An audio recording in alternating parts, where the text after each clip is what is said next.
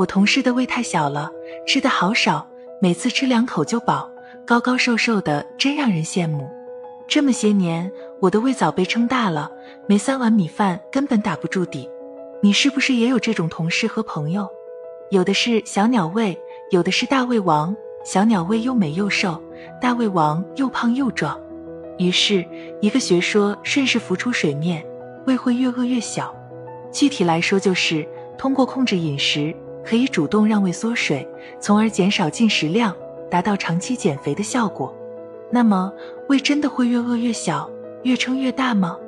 我们的胃其实是一个肌性器官，本身就有扩张与收缩的功能。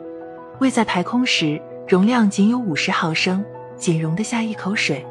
但当我们吃饱饭后，它的容积能延展到一千五百毫升，整整扩大三十倍。不过，这个变化只是形变，就像气球不论充满气或放气，质量并没有变化。但是，气球如果吹得太大，它将失去弹性，无法回到最初的状态。那么，胃有这样的问题存在吗？答案是不会。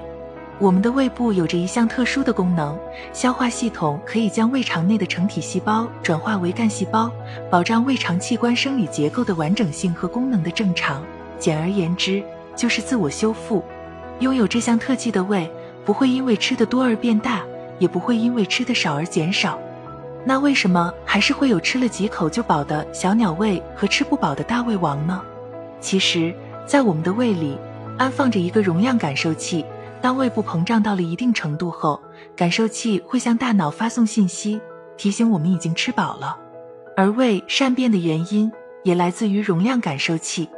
虽然胃不会因为吃得多而被永久撑大，也不会因为饿太久而永远缩水，但容量感受器的灵敏程度却是可以被训练出来的。如果我们年轻时吃的很多，那么容量感受器可能会在胃扩张到一定程度。比如一千毫升至一千四百毫升之后才发出信号。反之，如果我们吃的不多或吃的慢一些，容量感受器就可能在八百毫升至九百毫升后就会发出冲动。吃多或吃少的习惯保持一段时间后，容量感受器也会接受，并在适当的时机向大脑发送神经信号，这才让我们有了吃多了胃会大，吃少了胃会缩的错觉。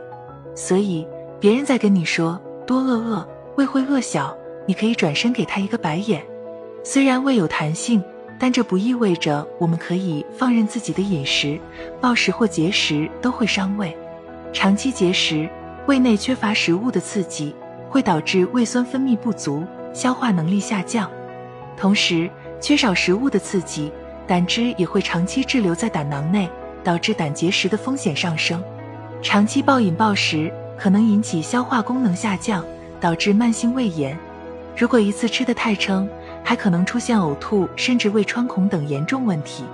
每个人的食欲的大小和很多因素都有关系，比如胃肠道、吃饱和饥饿的中枢神经以及大脑皮层神经调节有关。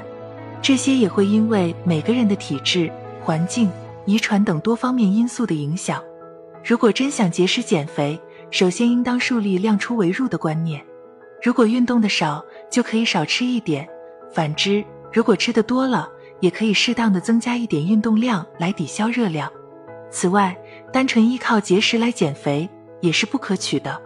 长期饿肚子可能会因为摄入的各类营养元素不达标，导致人体机能和抵抗力的下降，诱发其他的疾病，如胃溃疡、肠胃动力紊乱、胃肠道消化液分泌紊乱等肠胃疾病。所以，想减肥的各位，放弃走捷径的思想吧。正确且健康的减肥方法，从来都是运动加饮食相结合的。